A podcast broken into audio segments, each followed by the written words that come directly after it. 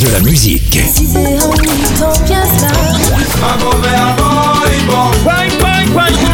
Et des infos. Elle chantera jusqu'à ses 99 ans. Double disque d'or pour son premier album solo. C'est VSM Radio. Salut, c'est Sylviane Mongis. Aujourd'hui, dansons un cha-cha-cha avec Tito Puente. Musicien d'origine portoricaine, Ernesto Antonio Puente Jr. est né à New York en 1923. Surnommé le roi des timbales, très jeune, Tito Puente est passionné de danse et de musique. Il commence la musique à l'âge de 13 ans comme batteur du big band de Ramon Oliviero. Il fait ses études de musique à New York et sa carrière commence en 1939. En 47, il forme l'orchestre Piccadilly Boy et joue du saxophone, des congas, des claves et du vibraphone.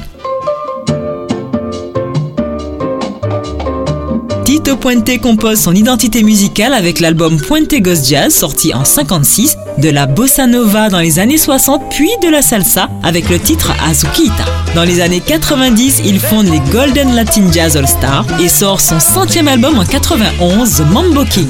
Son dernier album est Obra Maestra enregistré avec Eddie Palmieri.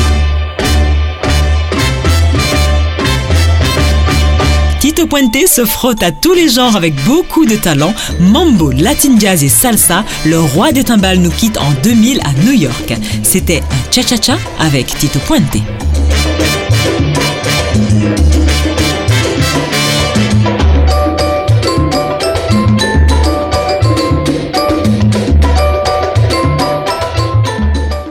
De la musique.